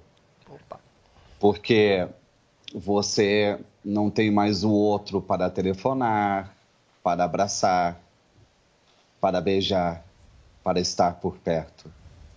Você não tem mais parte da sua vida. Você perdeu uma versão da sua vida.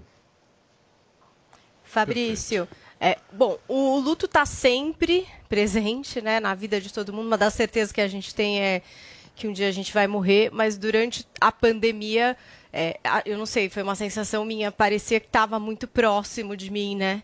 É, o medo de perder quem a gente ama, principalmente, acho que é um medo maior até do que pode acontecer com a gente. Queria saber como você enxerga isso e se essa questão da pandemia é, foi foi, foi combustível também para você tocar nesse assunto, que muitas vezes é tabu, né? A gente não gosta muito de falar sobre a morte. é uma urgência. Surgiu uma urgência na nossa vida que não tinha antes. Não tem mais como adiar. Por isso, depois é nunca. Tudo o que adiamos não será feito. Mudamos as nossas prioridades, as nossas exigências. E passamos a buscar proximidade com os nossos afetos. Os afetos eram deixados para depois. Pais, irmãos, marido, esposa, filho, tudo a gente adiava porque, ah, eles nos entendem, eles vão entender qualquer imprevisto. E com a pandemia, você viu que é preferível ser imperfeito, mais presente, do que idealizado e ausente. Joel. Carpinejar, bom dia. Nesse tema da dia. morte e do luto, ele traz uma questão central para a gente. Né? Ele reúne os grandes medos da humanidade e traz a questão da fé também. Eu acho que é muito diferente você se relacionar com a morte de alguém querido. Uma coisa é você acreditar que em algum outro momento, em alguma outra vida, em algum outro lugar, um reencontro é possível, ou você acreditar que é o fim absoluto e é o nada absoluto. Como é que essa questão impacta para você, na sua relação e na sua escrita? A fé ajuda o processo de luto, mas você tem a saudade independente de qualquer fé. E vai acreditar numa transcendência leiga. Você vai sentir o morto perto de você. Você vai criar um altar, um ritual, onde você vai conversar com ele. Você vai pedir opinião. Isso não é loucura. Conversar com os mortos não é loucura. Porque você está conversando com as suas lembranças. Você está elaborando uma falta. Você está expondo tudo que ficou inacabado. Você está atualizando aquela ausência daquilo que você está vivendo. E chega um momento em que você começa a rir com o morto. Acontece isso. Você começa a rir. "Bah, Eu tenho certeza que você agiria de tal forma nessa situação.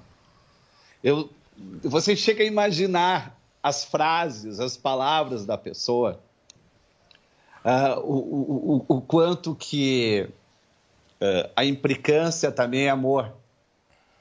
Você eh, pode implicar com o morto. ah, você faz um churrasco e diz: essa carne você não seria capaz de fazer. Perfeito. Carpinejar, tem um grande poema do Carlos Drummond de Andrade que se chama Ausência, que ele fala exatamente de como ele aninha, ele pega a ausência como se fosse uma parte dele. É mais ou menos como uma, sei lá, uma mãe que perde um filho, a melhor, a pior dor que pode ser concebida. Ela tem dois caminhos, né? Ou o ressentimento, de se fechar para todas as relações e achar que a vida se resume à ausência daquele filho, ou perceber que todas as pessoas são insubstituíveis em nossa vida e pegar aquela ausência, aquela dor que ela vai sentir e transformar aquilo em procura eterna de alguém e perceber que cada pessoa é única. Eu queria eh, te perguntar duas coisas. Primeiro, como você, Carpinejar, usa essa ausência? Como você tenta eh, ensinar as pessoas o caminho entre o ressentimento e o acolhimento pela dor da ausência? E como é que se, como é que se dá a ausência da morte de pessoas vivas, aquelas que nos abandonam, nos traem e que ainda estão praticamente ainda perto de nós, mas mortas dentro de nós e que tendem a ressuscitar de alguma forma, meio ressentida, meio magoada? Essas duas coisas que eu te pergunto, querido. O que eu mais espero na vida é que minha morte coincida com a minha morte. Que eu não seja morto para os meus filhos antes de morrer. Que eu não seja enterrado vivo. Isso pode acontecer por mágoas, por ameaças, por acusações. E, e realmente tem muita gente que morre antes de morrer. Mas quando existe um afeto consolidado, somos insubstituíveis. E o que, que a gente pode fazer é tentar, eu falo tentar, porque não tem como menosprezar o sofrimento de ninguém.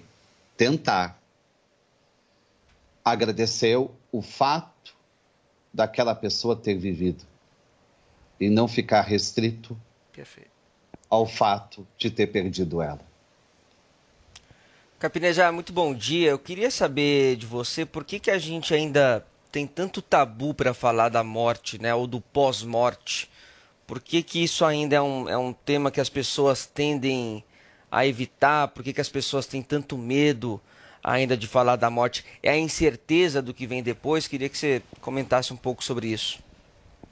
Se você se acha imortal, você pode continuar se boicotando, pode continuar mentindo, pode continuar procrastinando, pode continuar falseando, fingindo, não realizando os seus desejos, os seus sonhos, as suas convicções. Você tem um pretexto, você acha que terá tempo para contornar a sua situação precária de ternura. Por isso que nós fingimos que a morte não existe não gostamos de falar da morte e batemos três vezes na madeira quando alguém menciona a sua aparição. A, a morte, ela nos ensina a ser intenso. Zoe.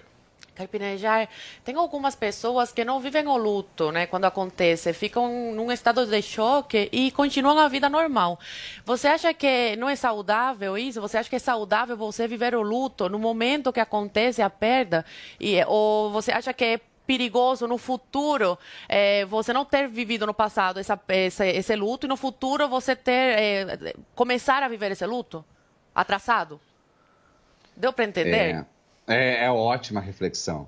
É, eu sempre, Só eu sempre que fico é reflexiva só- quando eu vejo alguém que no momento da perda não, não vive esse luto. E eu sempre me pergunto isso, será que no futuro pode ser perigoso para essa pessoa, esse sentimento, né, reprimido, pode vir à tona? Não acho que seja perigoso. É, Até porque o luto, ele não é feito num passe de mágica.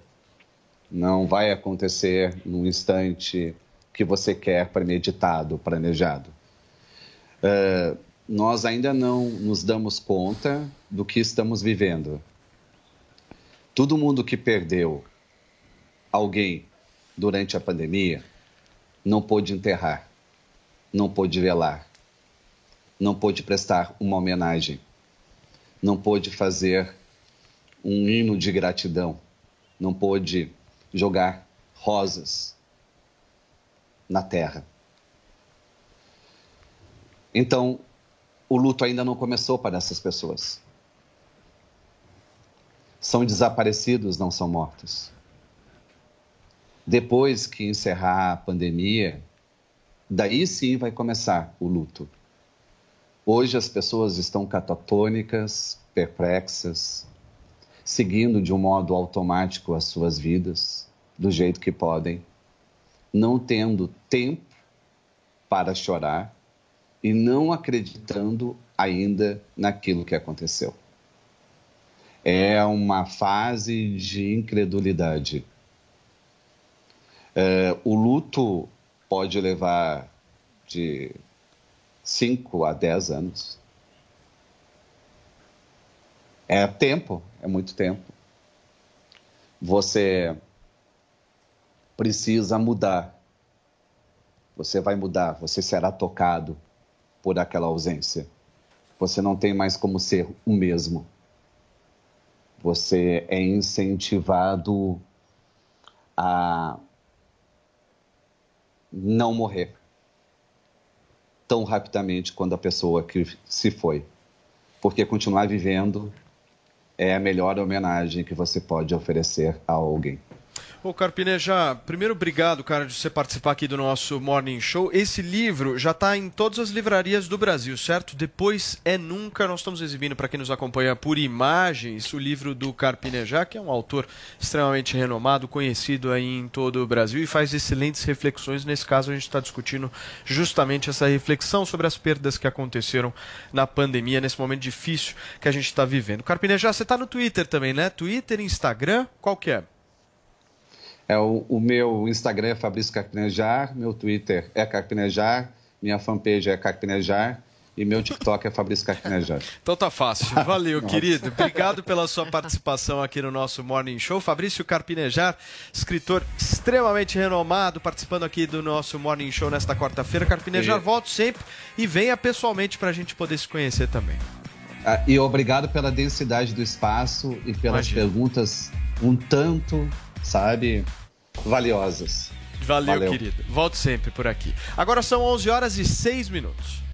A competição mais trash do mundo, você confere no Master Trash. Por que, que você trouxe tua mamá? Hoje eu quero pôr a mãe na massa. Henrique Voagraça, Paola Caçarrolha e Eric Jacão avaliam os candidatos à cozinha mais temida do Brasil. Lembra daquele avestruz que eu caí e quebrei as costelas? Vou fazer carne de avestruz. Muito bom. Vem, mãe. Ketchup. Gosto, maionese mostarda. Quero ketchup? Não, prefiro que me. Nossa, essa. Baixe agora na App Store ou no Google Play, no celular ou tablet. Panflix, a TV da Jovem Pan, de graça na internet.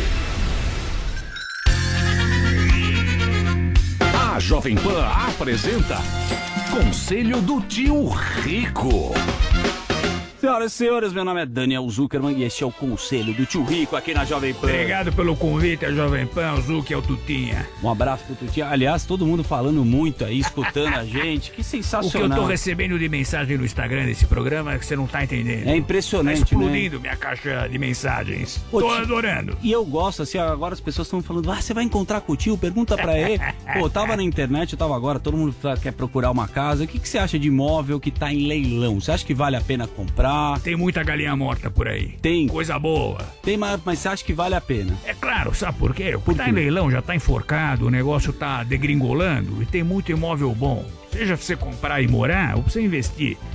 É, então acaba que o histórico do imóvel é limpo. O cara que compra em leilão recebe limpo o negócio. Não tem histórico de problema, de dívida, não sei o que. Recebe limpo. Então tem muita galinha morta e coisa boa pra você comprar. Eu gosto de olhar sempre os leilões. E como de- é que você faz? Você tem uma assessoria jurídica também, né? Sempre tem, claro. Tem muito pepino também, né, tio? Muito pepino por aí, muito. Então, no final do dia, ah, você tem que ah, contratar alguém legal, vai pra leilão, vê o imóvel e às vezes você compra com pela metade do preço. Você podia comprar um pra gente morar junto, né, tio? Eu gosto tanto de você. Eu vou te mandar lá pra Carapicuíba.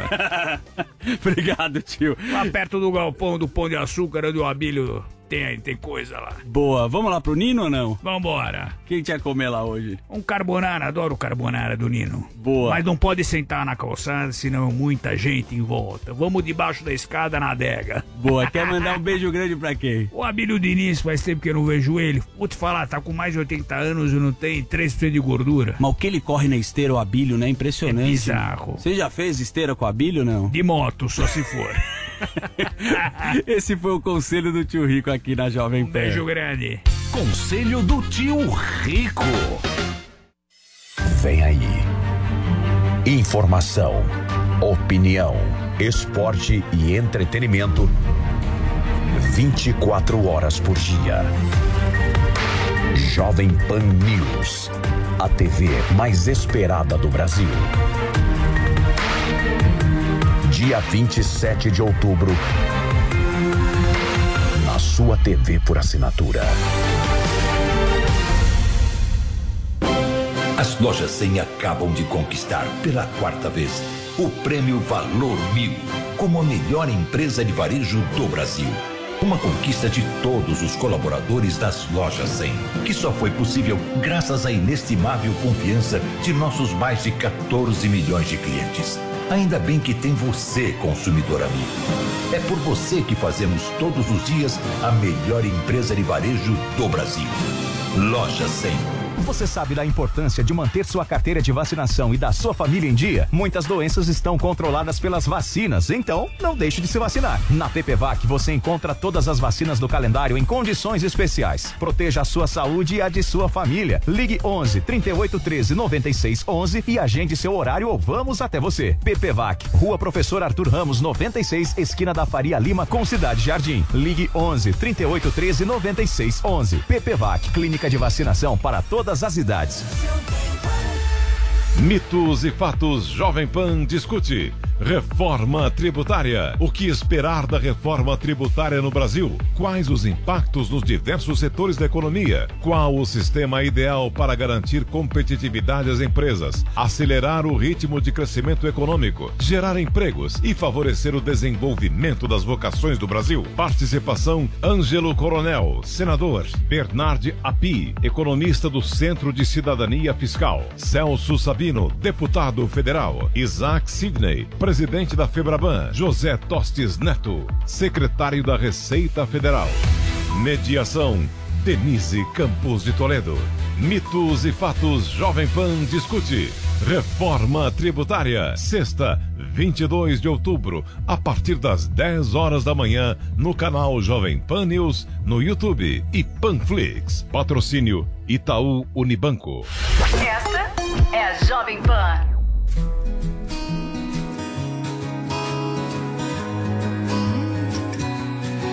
Eu escutava da minha mãe que era bom ter alguém comigo. Eu não sou fácil de lidar, mas também não sou impossível. Eu tô dizendo pra você que a minha cabeça tá explodindo. Avisa aí pra Deus que o meu anjo tá dormindo. E pode parar, que eu quero descer. Não dá pra vencer se ninguém torcer. Não dá pra falar se ninguém me ouvir. Não dá pra chorar se nenhuma lágrima resolver cair. Não, não, não, não. Seja bem-vindo é minha canção de alta sabotagem. Não, não, não, não, não. Seja bem-vindo é minha canção, porque o amor não é pra mim, não é. O amor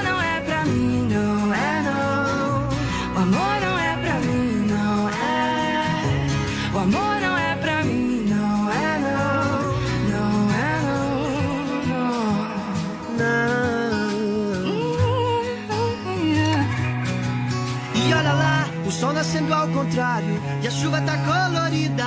Isso tudo só acontece porque acordei de bem com a vida. Cansei de falar sobre sentimento,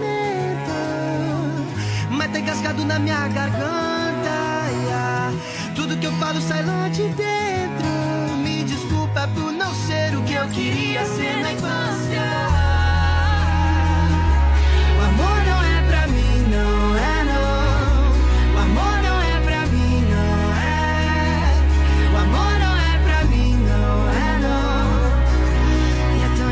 Engraçado eu ter certeza que tô blindada de sentimento. É muita coragem da minha parte, é que eu me apaixono por tudo que eu vejo. Tudo que cresce do chão, Tudo que olha no olho, tudo que sorri bonito. tudo que fala em tom de sedução. Porra, isso acaba comigo. Tudo que cresce do chão, Tudo que olha no olho. tudo que sorri bonito, tudo que fala em tom de sedução. Por isso acaba comigo.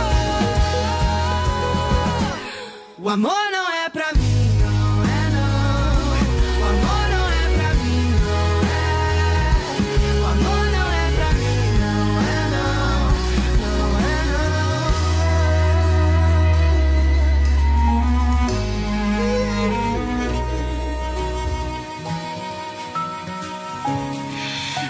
Seja bem-vindo à minha canção de autossabotagem.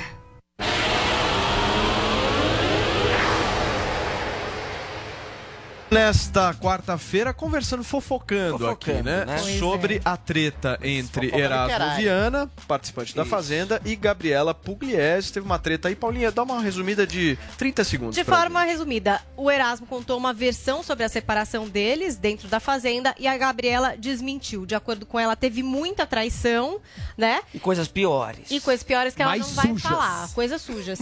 E de acordo E com ele, ele, né, não, parece. foram umas escapadelas É. e a questão do desgaste por ela estar tentando engravidar. De acordo com ele, não deu certo porque é, coisa de Deus. furada. E de acordo com ela, não deu certo graças a Deus. Então, assim, ficou uma Ambos briga. Paulo agradeceram a Matias, Deus. Que sabe a verdade, veio com uma história Coisa de, de escolha divina. Eu Essa acho coisa que tem de Deus, Deus. no meio na Fala questão a da Paulo, verdade, Paulo. Tem muita gente que tenta fazer inseminação não artificial e não consegue. consegue, gente. Mas Sabe quanto custa não uma inseminação artificial? Acho que uma custa média? uns Quanto? 15 a 20 mil reais. Imagina, isso baratinho. Não, a 30, prime- os 40 primeiros conto pra você inseminar um. Ô, Gente, na boa. Não, Isso não é falta de inseminação Cinco, né? artificial, isso não é falta de Deus, isso é falta de amor, né?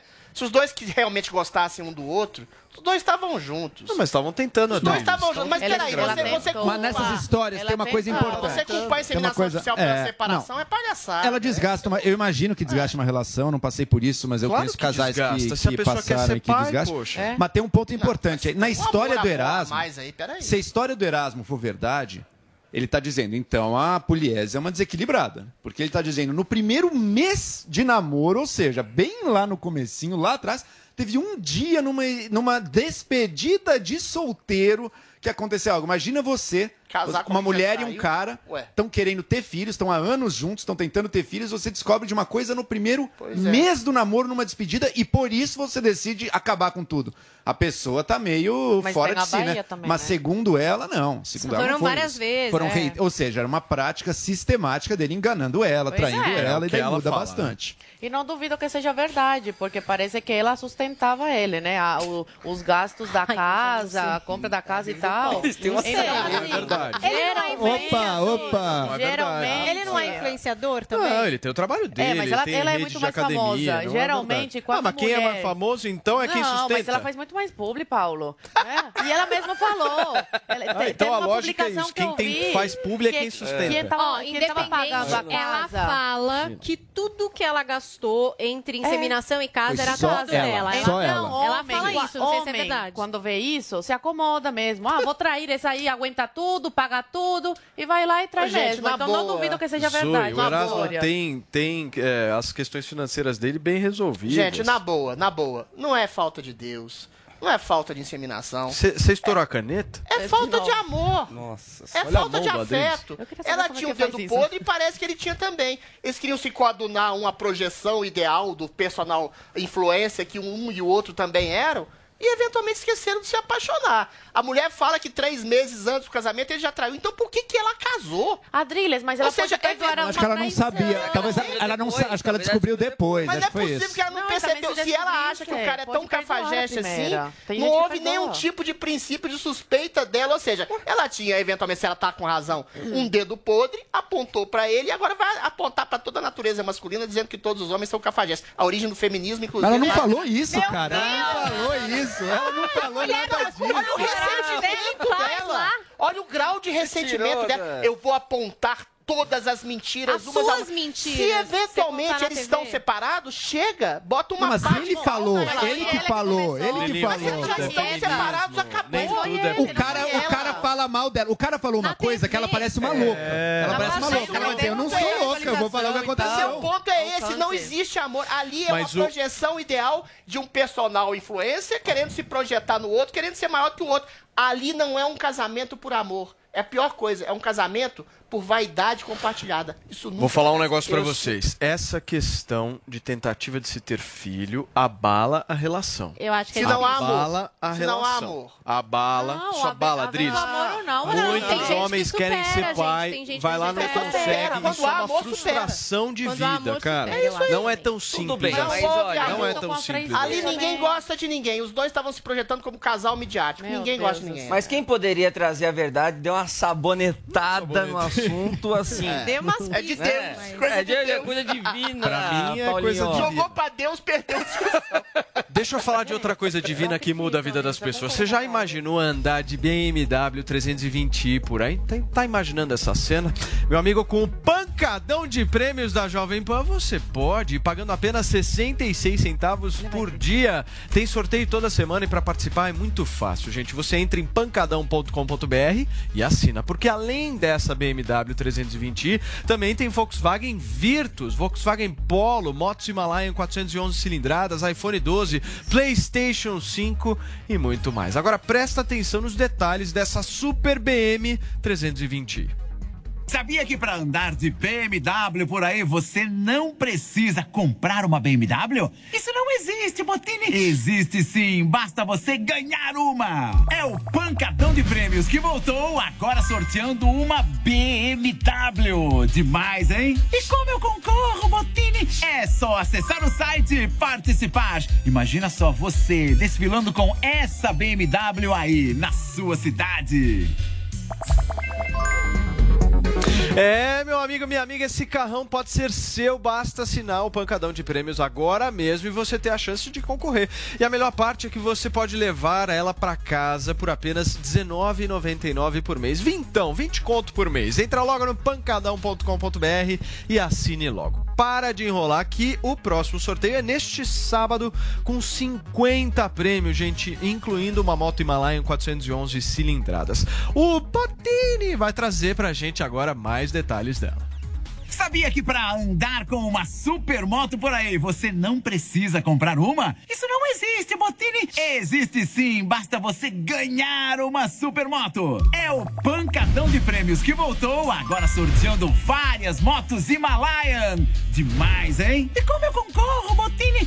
É só acessar o site e participar! Imagina só você desfilando com a sua Himalayan novinha aí na sua cidade!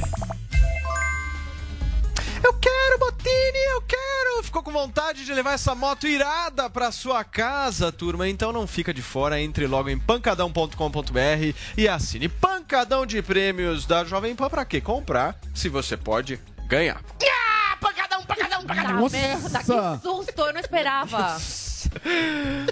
Nossa, Só, por favor, abaixa o meio pra mim, por favor. Vamos pra próxima pauta. Ludmilla, tá tudo bem aí, Zoe? Tá, ela se assustou um pouco. Você é tá bem? porque eu achei Ele que ele não ia fazer mais isso. É, ele Eu- faz. É normal. É assustador, é Eu já estava esperando, é algo normal, isso faz parte do roteiro. Você se Paulinha, vamos fechar o Morning Show de hoje falando desse quiprocó da cantora Ludmilla com o Multishow. Ela chegou a boicotar a emissora, mas parece que agora já estão se acertando, né? É, parece que sim, né? Ela botou lá um multishow na parede. Vamos ver se vocês concordam ou não com o que ela tem pra dizer. Ela ia se apresentar no prêmio Multishow desse ano, só que ela não tinha nenhuma indicação nas principais categorias da premiação. Então ela resolveu falar sobre essa falta de reconhecimento e ela acredita que ela sofre um boicote do sistema. Então ela fez uma thread lá, uma linha no Twitter falando dos números dela, que são grandes, né, em todas as plataformas, falando do que ela lançou recentemente, ela trouxe dados a respeito dos singles que ela colocou e tal. E daí ela entra aqui nessa questão, ó. Desde quando ganhei a primeira vez e impactei todo o sistema por ser a primeira cantora negra a ser indicada e a vencer essa categoria em 26 anos de prêmio, uma representante das minorias, uma cantora negra, bissexual, fanqueira, periférica, nunca mais fui indicada na categoria cantora do ano. Infelizmente, essa é a forma que o sistema te boicota. Mesmo eu sendo indicada em outras categorias da premiação, é nítida a falta de reconhecimento e entendimento das poucas premiações que temos aqui no Brasil. Assim como eu, vários artistas de vários segmentos e bandeiras que mereciam ser indicados ou serem reconhecidos da mesma forma que entregam conteúdos para o seu público e estão na mesma situação. Veio por meio desse tweet avisar a todos e ao Multishow que não me apresentarei mais no prêmio esse ano. Obrigado pelo convite, mas onde não sou bem-vinda, prefiro não estar só por educação. Boa festa a todos. Então ela mandou esse brá lá né? Os fãs repercutindo, a imprensa repercutindo. O Multishow resolveu se pronunciar depois de conversar com a Ludmilla e fez um post lá nas redes sociais deles dizendo o seguinte, ó, tivemos um papo há pouco com a Lud, numa escuta ativa e entendemos seu posicionamento. Sabemos que o mundo de hoje ainda está longe da representatividade ideal e continuaremos trabalhando no que for necessário para evoluir. Aí eles explicam como é que eles fazem para votar o Prêmio Multishow, né? Eles têm a Academia Prêmio Multishow, que tem 500 especialistas ligados à música. Então são críticos, jornalistas, empresários, gravadoras, radialistas, enfim, um monte de gente que vota para escolher aí quem é que ganha o quê. E depois tem os vencedores votados pelo público. Então, essa primeira peneira vem dos especialistas e depois o público. E aí eles dizem que tem consciência de que a luta pela diversidade deve ser diária e tal, e que aí eles vão tentar ali é, trazer mais diversidade para dentro do prêmio de alguma forma. Eles fazem esse compromisso. Posso falar uma coisinha rápida? Que eu fui olhar quem são as indicadas aqui. Me corrija se eu estiver errado. Anitta, Ivete Sangalo, Isa, Luísa Sonza, Marília Mendonça. Ora, Anitta, parda, vai, mas não, né, não branca e A Isa Isa, é negra. mesmo. patético Ou seja, não tem nada a ver com a raça dela, essa não indicação. Eu acho triste quando um artista usa desse egocentrismo total, porque ela acha ou ela está sendo idolatrada ou tem alguma injustiça terrível no mundo que está impedindo isso, né? Ela traz isso, uma luta tão importante como o combate ao racismo, aos preconceitos de sexualidade, traz isso de uma maneira egocêntrica que desmerece a luta real. E é uma solução os muito mais fácil isso, né? É Você usar isso como torna, então, argumento eu sou a pronto, vítima, acabou, é eu, sou gran- eu sou a grande vítima, uma, uma artista de sucesso comercial imenso, já foi premiada, não, eu sou uma grande vítima de tudo isso, num discurso incoerente, porque, olha, tem mulheres negras indicadas aqui na categoria. Mas então os não números que ela traz, não é estranho mesmo que ela não seja nem ao mínimo indicada? Não, mas esse ano ela foi um destaque dela? Sai esse ano? Tem, tem obrigação de indicar ela? anos. Não, não, Melhor, não tem gente. obrigação. Gente, Ué, mas obrigação. aí que Tem eu que acho que Tem uma obrigação de coisa indicar a também menina? é exatamente o quem recebe indicação e por quê, né? Cada prêmio tem a sua forma de estabelecer os seus indicados. Quais são os Por critérios, mérito, né, por Paulinha? qualidade de No música, Multishow não, são jurados. E assim, que nem no Oscar, né? Às vezes não falam, ah, o filme do Oscar nem é bom. O bom é o que ganha, sei lá, que festival. É Cada lugar tem o seu critério. E aí, quem quiser questionar, pode até questionar, mas precisa ver se é válido ou não, né? Quais são os é- critérios, Adriles? O principal, o principal. Tem um critério. Qualidade musical. Eu fiz muito sucesso, eu reverberei, eu fiz streaming, não fez nada. Eventualmente, quem, quem julga esse critério é o juiz. Agora, um juiz não deve julgar pela cor, pela raça, pela sexualidade e por onde a pessoa veio. Ele deve julgar exatamente pela sua qualidade musical, vocal, como entertainer, como artista. Quando eu digo que o identitarismo é uma praga, é nesse sentido. Olha só, ela não só acusou a- a- essa premiação de ser racista, subliminarmente, preconceituosa, quando o Joel mostrou que não é, como a própria premiação, em vez de dar uma indiferença à soberba dessa menina, que é clara e que é escorada exatamente nessa praga do identitarismo, eu sou representativa. Ela não fala, eu não sou uma grande artista. Eu represento as negras, represento os periféricos, represento os bissexuais. E o que, que a premiação faz?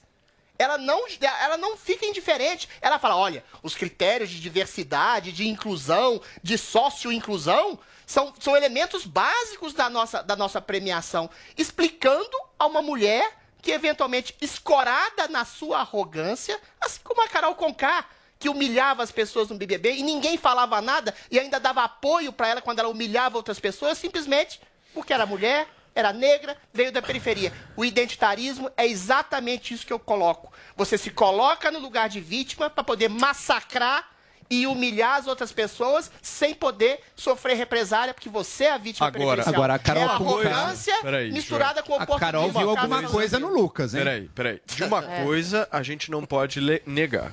Que existem as patotas nesses meios, existem. Com certeza. Isso é meio. fato. A Anitta tem a patota dela que rivaliza por muitas vezes com a patota da Ludmilla. Mas não quer dizer que seja racista. Isso, Não, por isso que eu tô falando, não é que é estranho a racista, Ludmilla Dries. Eu tô ter esses dizendo que números e não ter a nenhuma disputa ela não Não passa questão pela racial. questão racial, mas por uma Mas- disputa de mas a poder ali. Ludmilla Não, coloca a dessa forma, é você percebe? Poder. A Ludmilla nem fala da qualidade musical.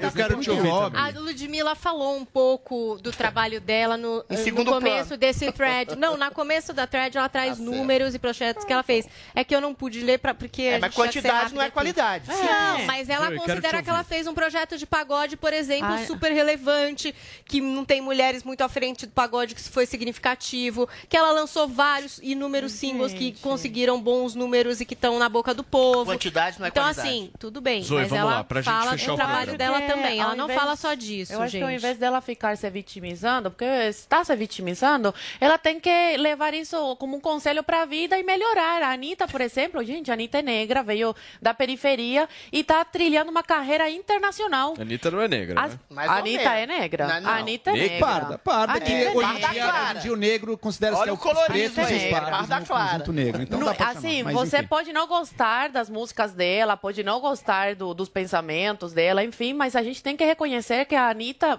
ela é muito inteligente, é boa é, cantora, eu, eu, é, a voz dela é, é boa de se ouvir, a qualidade, assim, a letra não é muito legal, e é uma ótima empresária, ela mesma, é a- ela é a própria empresária, né? Sim. Então, assim, a, a Ludmilla, ela tem que seguir o, é, o, o conselho, né, indireto que deram pra ela. categorias. Ela foi convidada a apresentar. Essa menina é de uma megalomania. É, é, mas ela quer. Eu, Agora, é, tem aquela rivalidade com a Ludmilla. Então ano, eu acho que com a É Anitta. pressão, pressão identitária. Mas tem essa rivalidade entre as duas, entendeu? Tem. Então eu acho que ela ficou meio inconformada. Ó, a Anitta tá, eu não tô, entendeu? É, tem ela bastante vai estar em rivalidade. várias categorias. Paulinha, como é que a gente foi lá no Twitch? Vamos lá, a gente teve a participação do Noronha. O Noronha pegou um clique interessante.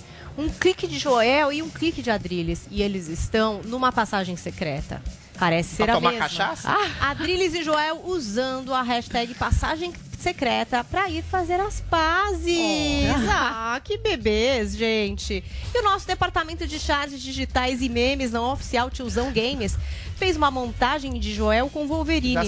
Ele falou que ele se cura e a gente achou que era rápido. Então ele fez Joel de Wolverine e disse: usou o seu fator de cura e já está pronto para os próximos Lembrar debates. que o Wolverine tinha um superpoder de cicatrização ultra rápida. No dia seguinte Exatamente. tá tudo Tem bem. mais um tweet, Paulinha, que a Andressa separou pra gente. Olha só. É a grande família, né? Essa grande família, estamos ali representados na grande família.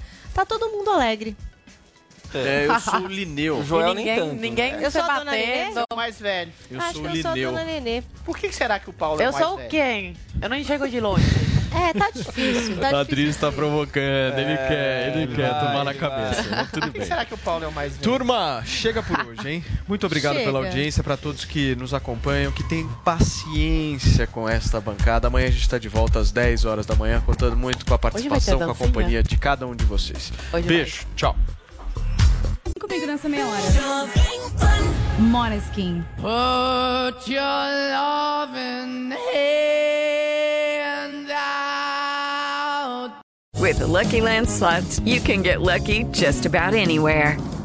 This is your captain speaking. Uh, we've got clear runway and the weather's fine, but we're just going to circle up here a while and uh, get lucky. No, no, nothing like that. It's just these cash prizes add up quick. So I suggest you sit back, keep your tray table upright, and start getting lucky. Play for free at LuckyLandSlots.com. Are you feeling lucky? No purchase necessary. Void where prohibited by law. 18 plus terms and conditions apply. See website for details.